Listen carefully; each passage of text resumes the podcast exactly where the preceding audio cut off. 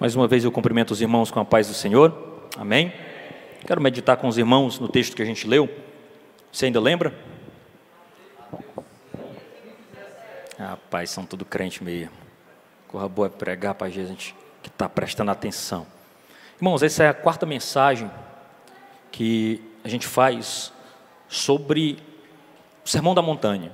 quero discorrer com você sobre esse tão precioso trecho, trecho da Escritura os irmãos que são conhecedores da palavra do Senhor, nós temos ensinado sobre isso aqui nesta igreja, que os capítulos 5, 6 e 7 de Mateus, eles compõem uma, um discurso de Jesus muito importante para toda a cristandade. Todos aqueles que são discípulos de Jesus, que abraçaram a fé em Cristo Jesus, são regidos pela essa declaração do reino de Deus.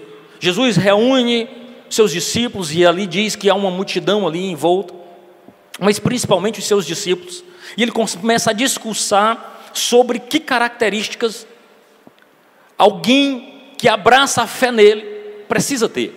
E ele, ao longo desse discurso, ele faz uma introdução, ele fala sobre o caráter do cristão, ele fala sobre a influência do cristão, e hoje, no dia de hoje, eu quero conversar com você sobre a justiça do cristão.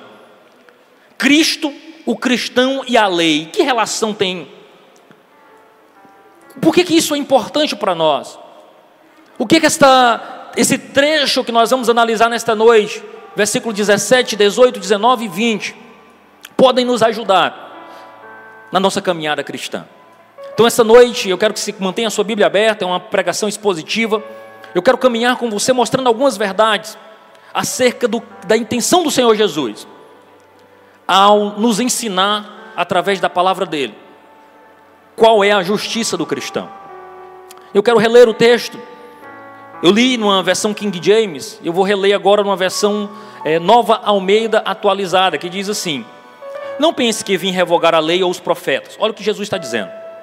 Não vim para revogar, mas para cumprir. Porque em verdade lhes digo até que o céu e a terra nenhum i ou um tio jamais passará da lei, até que tudo se cumpra. Aquele, pois, que desrespeitar um destes mandamentos, ainda que dos menores, e ensinar os outros a fazer o mesmo, será considerado mínimo no reino dos céus. Aquele, porém, que os observar e ensinar, este será considerado grande no reino dos céus. Porque eu afirmo que, se a justiça de vocês não excederem muito a dos escribas e fariseus, jamais entrarão no reino dos céus. Esse trecho, esses quatro versículos, eles podem ser divididos em dois grupos. Primeiro, a relação de Jesus com a lei, e depois a nossa relação com a lei. E é nessa noite que eu quero meditar com você sobre isso.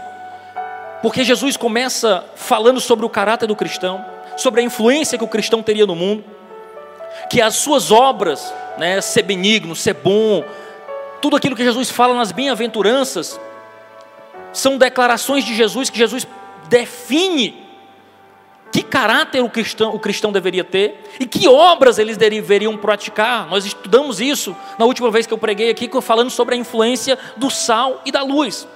Que obras deveriam ser praticadas por aqueles que conhecem a Jesus. Mas essas obras, tanto o caráter, como as obras que o cristão deve realizar, elas devem ser definidas em termos de justiça. E nós vamos perceber que justiça, na perspectiva bíblica, na perspectiva de Jesus, é extremamente importante. Porque os discípulos de Jesus, uma das suas características, é que eles têm sede de justiça. Mas não só isso, eles também sofrem por causa da justiça.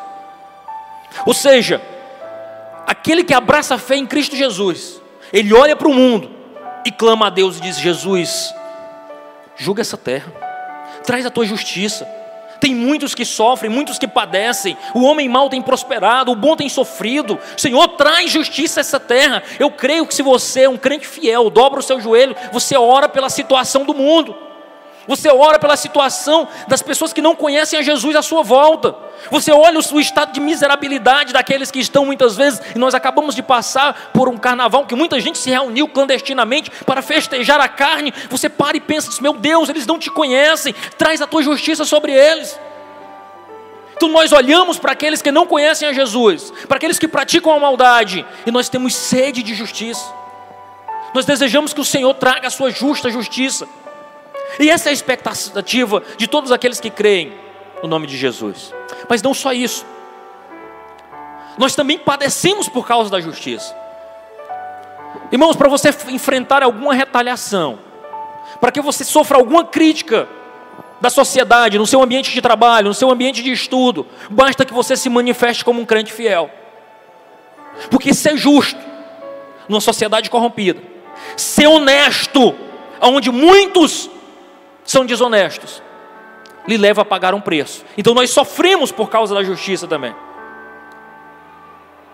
E Jesus encerra esse texto bíblico dizendo que a nossa justiça, ela deve exceder em muito a dos escribas e fariseus, porque eles se sentiam justos. Eles achavam que a sua justiça era boa, mas a sua justiça, a justiça dos escribas e fariseus, era uma justiça fruto apenas de uma religiosidade vazia. Assim como o fato dos fariseus irem ao templo, jejuarem, entregarem suas contribuições, não faziam deles cristãos dignos do reino de Deus. Assim também aqueles que simplesmente vivem uma vida religiosa e não têm uma profundidade no relacionamento com Cristo Jesus, não têm garantias do reino de Deus. Não se engane, meu irmão. O fato de você ter um cartão de membro, o fato de você frequentar uma igreja assiduamente, mas se você não tiver frutos de arrependimento, transformação de vida, vida diferente, vida que almeja os céus, eu lamento, mas você tem perdido seu tempo. Essa declaração dos capítulos 5, 6 e 7 de Mateus nos levam a pensar que ser crente é viver uma vida diferente da que o mundo tem pregado. É viver uma vida de transformação. Note que no Sermão da Montanha, bem no início, Jesus inicia dizendo assim: Bem-aventurados. Logo em seguida ele diz: Vós sois o sal da terra. Ele começa: Bem-aventurados, na terceira pessoa. Aí ele vai declarando na segunda pessoa: Vós sois, bem, bem, vós sois o sal da terra, a luz do mundo. Mas agora ele vai para a primeira pessoa, dizendo: Eu vos digo. Agora Jesus dá orientações claras. Eu vou pedir para vocês cortarem o fundo musical. Pode tirar, pode tirar. Um, um, hoje é sem anestesia.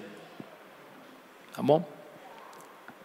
Então, veja, Jesus faz uma declaração e diz assim: Olha, eu vos digo. A declaração dele é dizendo assim: siga isso que eu estou falando para você. Em outras palavras, Jesus estava dizendo assim: eu tenho uma palavra de vida para você. Eu vos digo. Esse texto é extremamente importante, irmãos, porque é estabelecido aqui a relação de Jesus com o Antigo e com o Novo Testamento. É estabelecido aqui uma relação entre a lei e o Evangelho. E eu quero começar fazendo a primeira citação do texto, tratando sobre Cristo e a lei, versos 17 e 18, onde Jesus mesmo diz: Não pensem que eu vim para revogar a lei e os profetas. Não vim para revogar, mas para cumprir, porque em verdade eu vos digo que até que o céu e a terra passe, nenhum tio, nenhum jota passará da lei, até que tudo se cumpra. Jesus está declarando aqui para os seus ouvintes que ele não veio revogar a lei e os profetas. Mas por que, que Jesus disse isso? Quem pensou que ele poderia ter vindo revogar a lei e os profetas? Jesus fala isso porque havia um sentimento no meio daquele povo de que Jesus veio para mudar toda a situação. Especialmente porque Jesus gostava de desafiar os escribas e os fariseus. Sempre que possível os criticava. Vez ou outra curava no sábado. Então o que se imaginou naquele cenário é: rapaz, esse cara não está nem aí para a lei de Moisés, não. Esse profeta que surgiu aí, ele ignora tudo aquilo que o Antigo Testamento diz, que a palavra diz. Então aquele povo começou a ficar confuso, porque também Jesus usou fórmulas declarações que nenhum outro profeta usou. Quando ele diz, em verdade vos digo. Todo mundo pensou, mas que autoridade é essa? Esse homem pensa que é quem para estar tá falando verdades que não nós vamos, nós vamos seguir. Ele fala em nome de quem? Ele citou qual profeta? Não, ele está citando ele mesmo. Ele está declarando coisas sobre ele mesmo. Que autoridade é essa? Então surge no cenário ali uma preocupação daquele povo dizendo: esse homem veio revogar tudo. Esse homem não liga para o Antigo Testamento. Então Jesus imediatamente corrige a visão e diz: Olha, não, não, não, não. Eu não vim. Eu não vim revogar a lei. Eu não vim revogar os profetas. Pelo contrário, eu vim para cumprir. Louvado seja o nome do Senhor. Eu vim para cumpri-los. E aí aqui nós temos uma interessante perspectiva. Por que, que esse Antigo Testamento era tão importante? Que ensinamentos ele traz para as nossas vidas? Porque hoje a gente pensa, não é só, esquece o Antigo Testamento, é só o Novo e pronto, agora é graça, o Antigo Testamento já é. Não. Jesus disse: olha, eles têm importância. E eu tenho um elenco aqui três motivos para você porque que ele era importante. Primeiro, ele continha ensinamentos doutrinários muito sérios. O Antigo Testamento nos instrui sobre Deus, sobre o homem e sobre salvação. Tudo no Antigo Testamento aponta por figuras, por tipos para Jesus. Quando você olha para Moisés, por exemplo, você vê ali um tipo de Cristo. Quando você olha para algumas figuras importantes como Davi, também tem uma tipologia de Cristo. O escritor aos Hebreus diz que tudo que nós conhecemos, nós conhecemos como sombras, porque o Antigo Testamento apontava, mas não com toda clareza, mas já apontava para o Senhor Jesus, para a libertação que vinha dele. Todas as grandes doutrinas bíblicas se encontram no Antigo Testamento. No entanto, a revelação do Antigo Testamento acerca de Jesus é uma revelação parcial. Completa revelação, aquilo que nós chamamos de revelação progressiva, que vai cada dia mais no decorrer da Escritura, nós vamos compreendendo mais quem é Jesus. O reverendo J.C. Riley, muito, muito querido, ele diz que o Evangelho, o Antigo Testamento, é o Evangelho em botão. O Novo Testamento é o evangelho em flor. Mas tudo são evangelho. Tudo tem sua importância. Segundo motivo por que o Antigo Testamento é importante, porque ele continha profecias preditivas. O Antigo Testamento passa boa parte das suas páginas profetizando acerca de Jesus Cristo, profetizando sobre o servo sofredor, sobre o Messias que viria, ele mesmo, o Senhor, fala que muitas vezes ele citou, dizendo que o Antigo Testamento, as Escrituras davam testemunhos dele. Jesus estava dizendo que o Antigo Testamento era sobre ele. Todo aquele rito sacerdotal, com o sacerdote, com o sacrifício, era uma perspectiva que apontava para Cristo. Em Cristo se cumpriu completamente, por isso nós não sacrificamos mais animais. Até o sacrifício de Cristo, o, o perdão dos pecados vinha por cobrir o pecado com o sangue de um animal. Mas em Cristo o sacrifício completo é feito. Mas o Antigo Testamento apontava para a cerimônia completa em Cristo Jesus. Terceiro, tinham preceitos éticos muito importantes, que nós chamamos da lei moral de Deus. Jesus fez mais do que obedecer. Ele explica que a obediência trará vida para os seus discípulos. O que Jesus rejeita do Antigo Testamento não é a sua doutrina, não é as suas verdades contidas ali, mas o que Jesus rejeita era a interpretação que os escribas e fariseus davam da lei porque era uma interpretação falsa que contraria a verdadeira interpretação de Cristo Jesus. O que Jesus fez foi dizer: olha, isso que vocês estão fazendo, o rito que vocês estão praticando, escribas e fariseus, é extremamente superficial. Eu tenho algo mais profundo. Eu tenho algo mais importante. É por isso que Paulo diz que Jesus é o fim da lei, Cristo é o fim da lei. A fé em Cristo Jesus era o cumprimento de tudo. E isso por isso que Jesus declara dizendo: nenhuma parte passará ou será posta em desuso antes que seja inteiramente cumprida. O que Jesus está dizendo é: esta palavra que nós cremos e obedecemos, ela é fiel e se cumprirá. O que Jesus está dizendo, tudo que foi dito pelos profetas, que foi contido na palavra de Deus, se cumpriria nele. Ele está dizendo: Olha, eu sou o prometido pelos profetas, eu sou aquele de quem os profetas falavam, mostrando a sua divindade e mostrando a sua relação de importância com o Antigo Testamento e com a revelação ali contida. Louvado seja o nome do Senhor. Então Jesus vai declarar exatamente que tudo ali contido declarava sobre ele, sobre quem ele era. Os escribas e fariseus buscavam uma aplicação superficial daquilo que a lei dizia, impondo regras de acordo com sua vontade. Mas Jesus assegura: Eu não vim para revogar a lei e os profetas, mas eu vim para cumpri-los. E eu lhes asseguro que nenhuma palavra passará antes que seja tudo cumprido.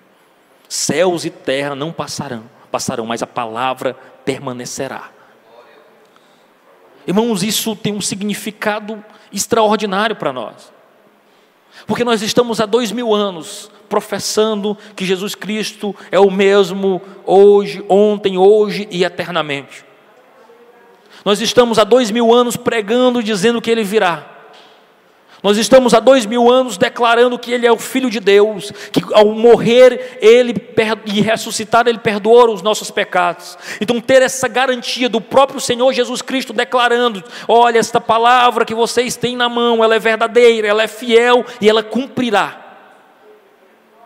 É segurança para as nossas vidas, irmãos.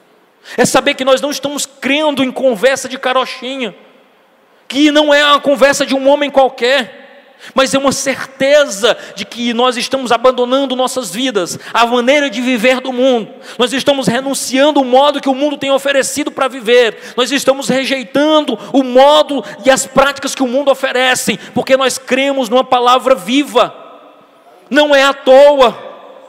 Pense que decepção seria se ao descobrirmos de tudo isso que nós deixamos o nosso modo de viver para seguir Jesus e tudo foi em vão. Mas o que Jesus está garantindo e dizendo: olha, não é em vão. Aquilo que eu tenho apresentado para a vida de vocês se cumprirá. Cada palavra prometida se cumprirá.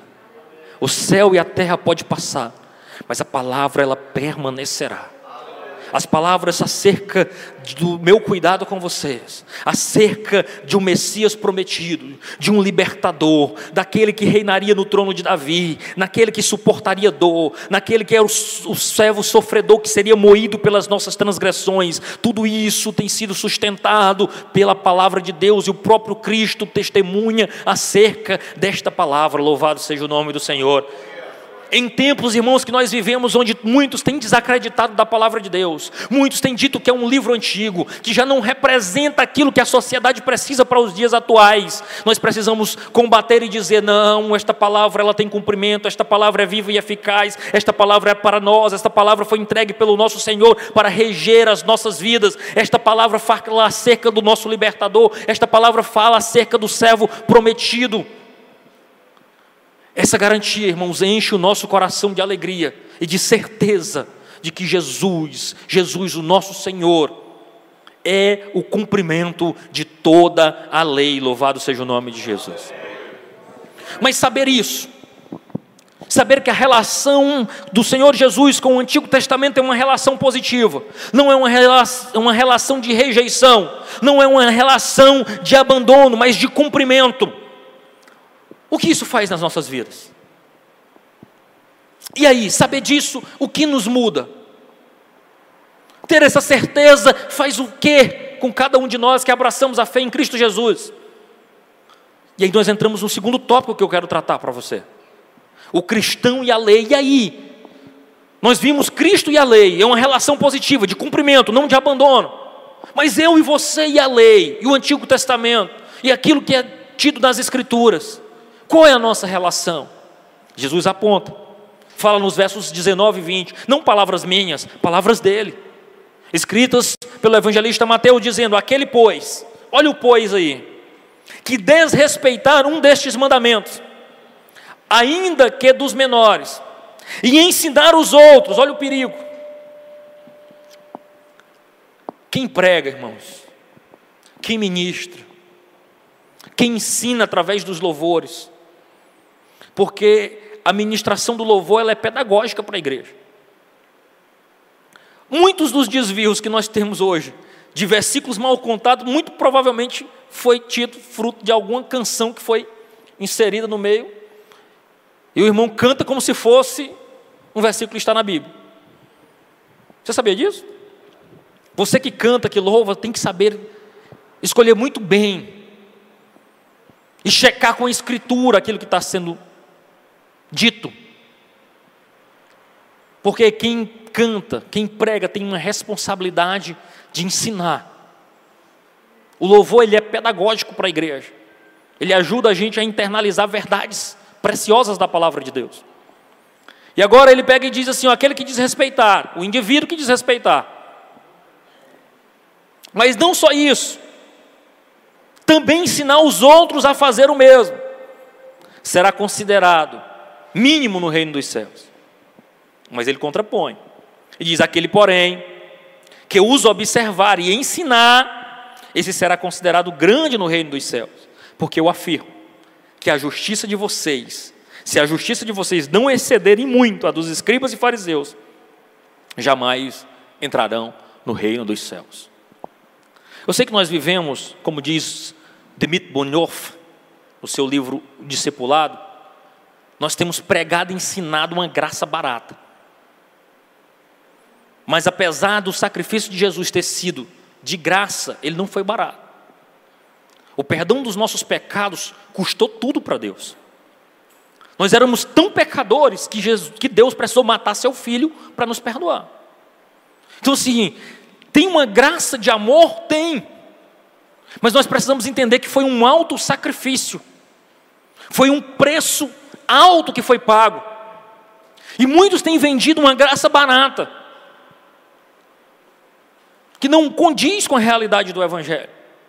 Então, os escribas e fariseus aqui tinham uma justiça própria. E o Senhor está dizendo: ó, se você não exceder a justiça dos escribas e fariseus, você não vai entrar no reino dos céus, não. Ou seja, irmãos, a entrada no reino dos céus é mediante a fé em Cristo Jesus. Mas uma vez que nós abraçamos esta fé, nós começamos a caminhar como diz Provérbios 4,18, o caminho do justo é como a luz da aurora. Ela vai brilhando, brilhando, brilhando, até ser dia perfeito.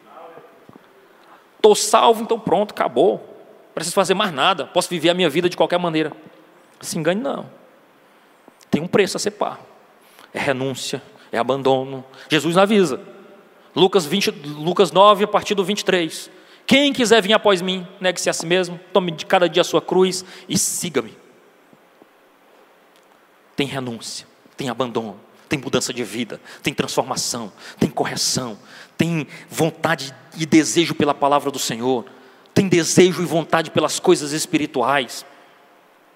Aqui Jesus está dizendo, inserindo a palavra pois, ele vai apresentar aqui para os seus discípulos a validade duradoura da lei e sua própria atitude em referência a ela. Ele estava dizendo que só a obediência pessoal não basta. Os discípulos cristãos, os discípulos de Jesus, devem também ensinar outros a natureza e a obediência da palavra de Deus. Cada cristão, ele é um ganhador de almas. Cada cristão ele é um ensinador da palavra de Deus. Cada cristão precisa testemunhar aquilo que Cristo fez na sua vida, ensinando os outros a viver para a glória de Deus. Cada um de nós, e nós cremos no sacerdócio de todos os santos, de modo que cada crente tem algo a ensinar ao outro. Cada crente tem algo a edificar ao outro. Louvado seja o nome do Senhor. Ignorar, mesmo que um dos menores mandamentos, quer na obediência, quer na instrução, é rebaixar-se a um dos menores súditos no reino de Deus. Jesus está dizendo aqui que aquele que não obedece, mas não só não obedece, mas também ensina os outros a não obedecerem, será tido como menor no reino dos céus. O Spurgeon, comentando esse texto, ele diz que a nobreza do reino de Deus será conferida de acordo com a obediência. Olha que coisa interessante, irmãos. No final das contas, o nosso ministério, que muitos têm desejado um ministério para chamar de seu, não será medido, o sucesso desse ministério não será medido pelo alvoroço que ele fez,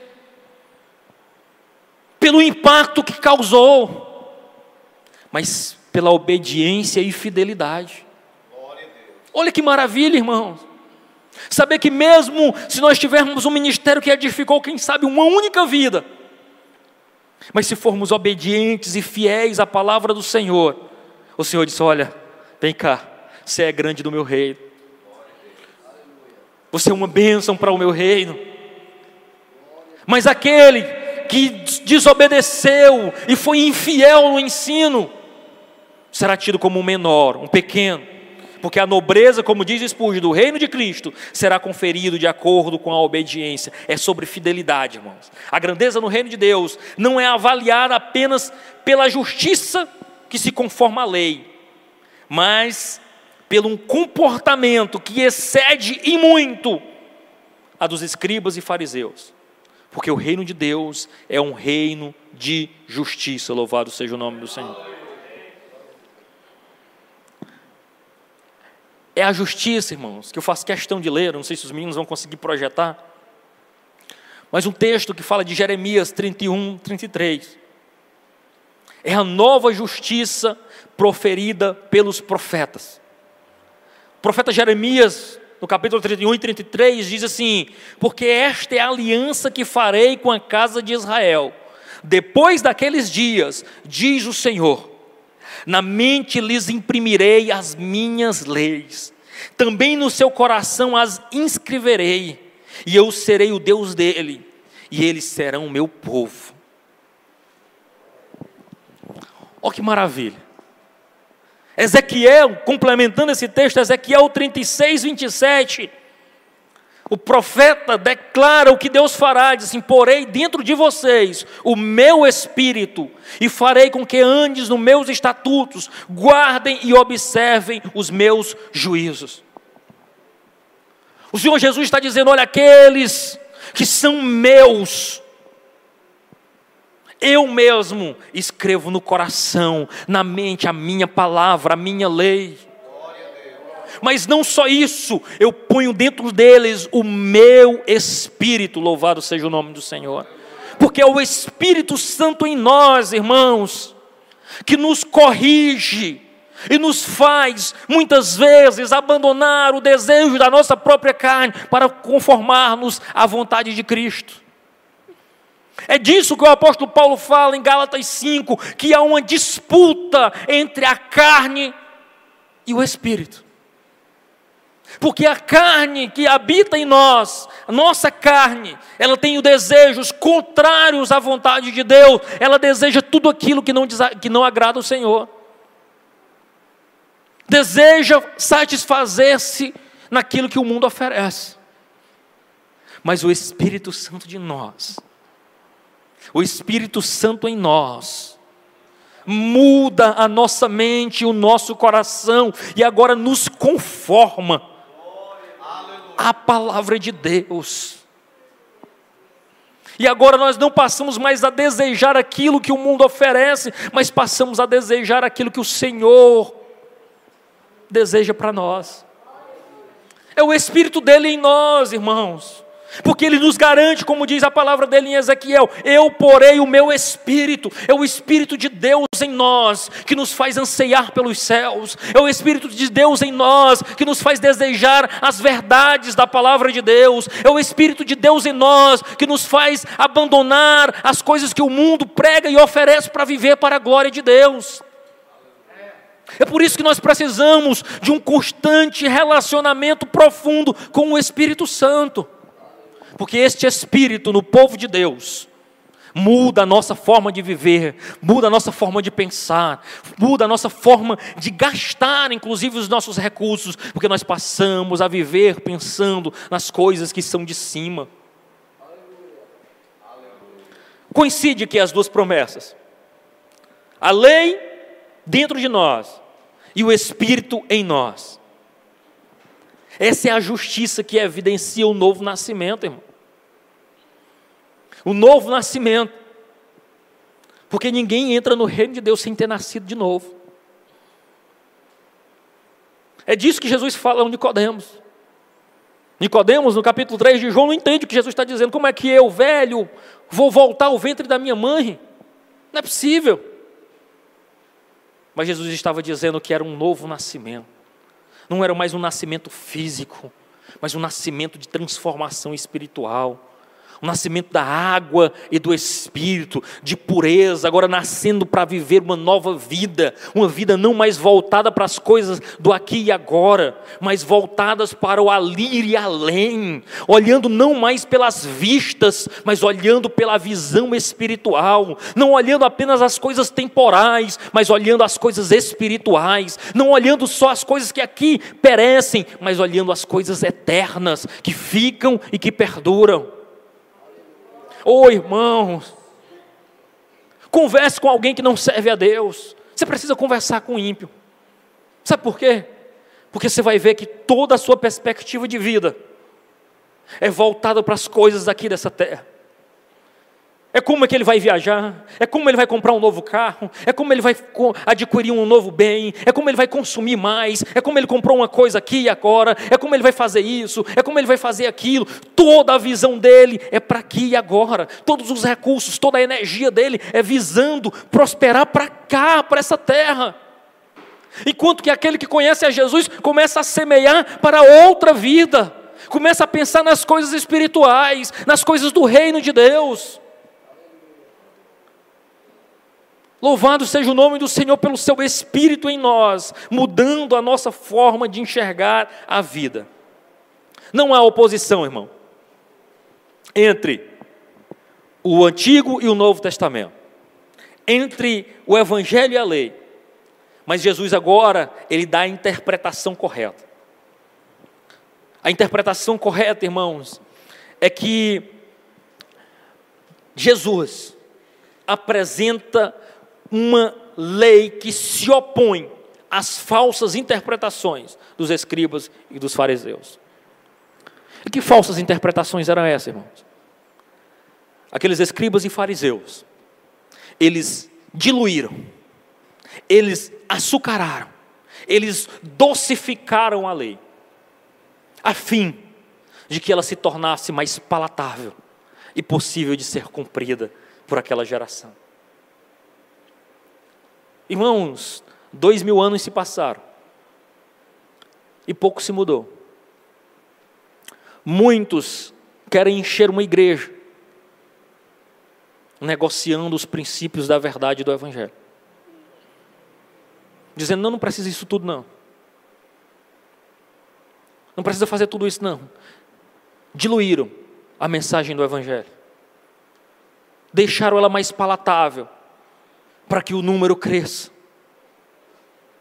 E nisso se tornaram infiéis, alargando o caminho não para os céus, mas para a perdição eterna.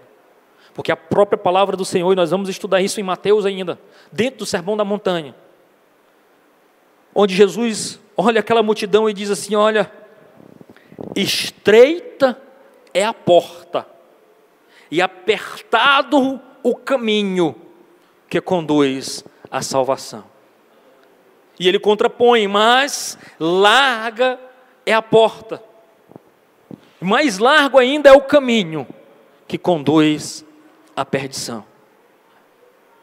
Aqui nós temos visto, irmãos, muitos tornando aquilo que a palavra do Senhor condena, abandonando. Não, não é mais pecado. Não, não precisa isso tudo. Quando nós temos uma clara certeza do que a palavra de Deus diz para cada um de nós. Irmão, ser crente, servir a Jesus de verdade, exige você compreender aquilo que a palavra de Deus exige de nós. Não só ouvir uma mensagem que massageia o seu ego. Não só ouvir que Jesus é bom e cura, porque Ele é bom e Ele cura. Mas o Senhor que nós servimos, Ele também é justiça.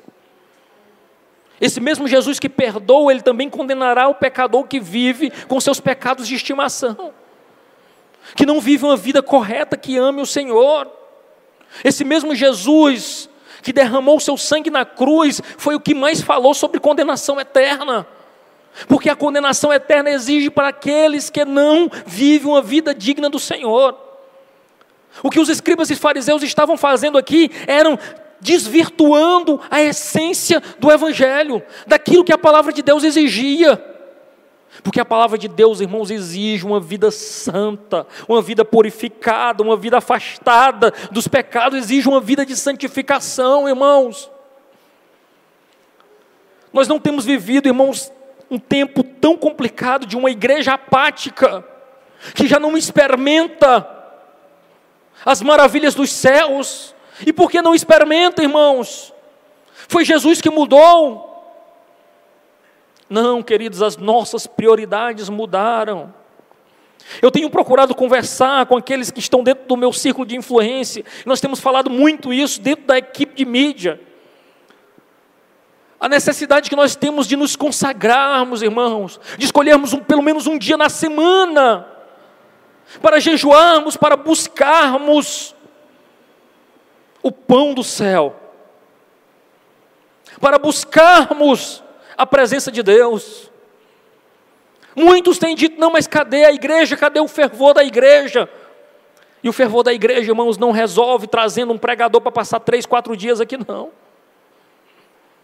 O fervor espiritual se acenderá quando cada um de nós anseiarmos por um avivamento individual um avivamento que nos faz querer incendiar antes da igreja a nossa própria família, a nossa própria vida, incendiar-nos com a palavra de Deus, com uma vida de oração, com devocionais buscando a presença do Senhor, aí sim nós passaremos a ver almas se entregando a Jesus, crentes sendo batizados com o Espírito Santo, revelações e dons espirituais no meio da igreja, porque o Deus que nós servimos não mudou, ele continua no meio do seu povo, falando aos corações. Nós estamos com os ouvidos tampados, porque temos sido marcados pela incredulidade e adocicado a palavra de Deus quando ela nos confronta e nos exorta a vivermos uma vida digna do Senhor, abandonando os nossos pecados e nos rendendo a Ele. E eu estou falando isso porque sou melhor do que ninguém, não. Eu estou falando isso é porque nós precisamos fazer como o profeta Joel: rasguem as vestes, toquem a trombeta em Sião, os sacerdotes clamem, os ungidos do Senhor clamem, jejuem, declarem. Aí ele diz: o noivo deixa a noiva na recâmara e saia para jejuar e buscar a presença do Senhor, porque o tempo é urgente, a necessidade é urgente. Nós precisamos desejar um avivamento da parte de Deus nas nossas vidas, nós precisamos desejar viver a essência do Evangelho nos nossos dias, porque os dias são maus e há um tempo necessário da igreja fazer uma diferença aqui nessa terra. E a diferença é que a igreja fará aqui nesta terra, irmãos, é sendo fiel, é sendo obediente, é sendo luz e sal, é desejando a justiça de Deus, é anseiando e propagando a justiça de Deus, e sofrendo as consequências disso, mas morrendo e sendo fiel. Como diz um hino que a missionária Mariazinha gosta de cantar, tombando na arena, mas sendo recebido nos céus acho que é mais ou menos assim a letra, daqueles que eram mártires naquele tempo, que a morte ali não significava nada para eles, porque eles sabiam que quando fechassem os olhos para esta terra, abririam e se encontrariam com o seu Senhor imediatamente. Irmãos, nós estamos vivendo uma vida muito confortável. E sendo bem honesto, poucos de nós têm ansiado pelo encontro com Jesus e pelo encontro com os céus. Está bom demais viver aqui nesta terra. Mas não se iluda, irmãos. Nós não somos daqui.